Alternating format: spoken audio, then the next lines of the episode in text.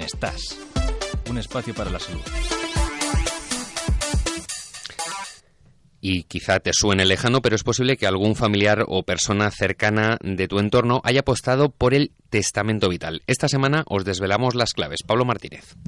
Sí, bueno, vengo a hablar de algo que puede sonar algo extraño y, lejano, exacto, pero eh, muchos médicos últimamente yo creo que lo están demandando y por eso lo traigo sobre esta mesa hoy. El testamento vital es un documento que te permite decidir sobre el tratamiento médico que quieres recibir en un futuro. Funciona como un proceso de comunicación entre el paciente, el médico y los familiares. En este documento se pueden incluir los cuidados, tratamientos y cómo, por ejemplo, aplicar medidas para alargar la vida artificialmente.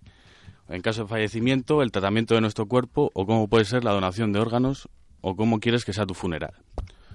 Para formalizarlo, se puede hacer por medio de un notario siguiendo la hoja de solicitud que varía dependiendo de la comunidad autónoma, o reuniendo a tres testigos que no tengan relación de parentesco hasta de segundo grado. Por ejemplo, no pueden ser ni padres, ni abuelos, ni nietos, ni por afinidad, que serían los suegros o los cuñados.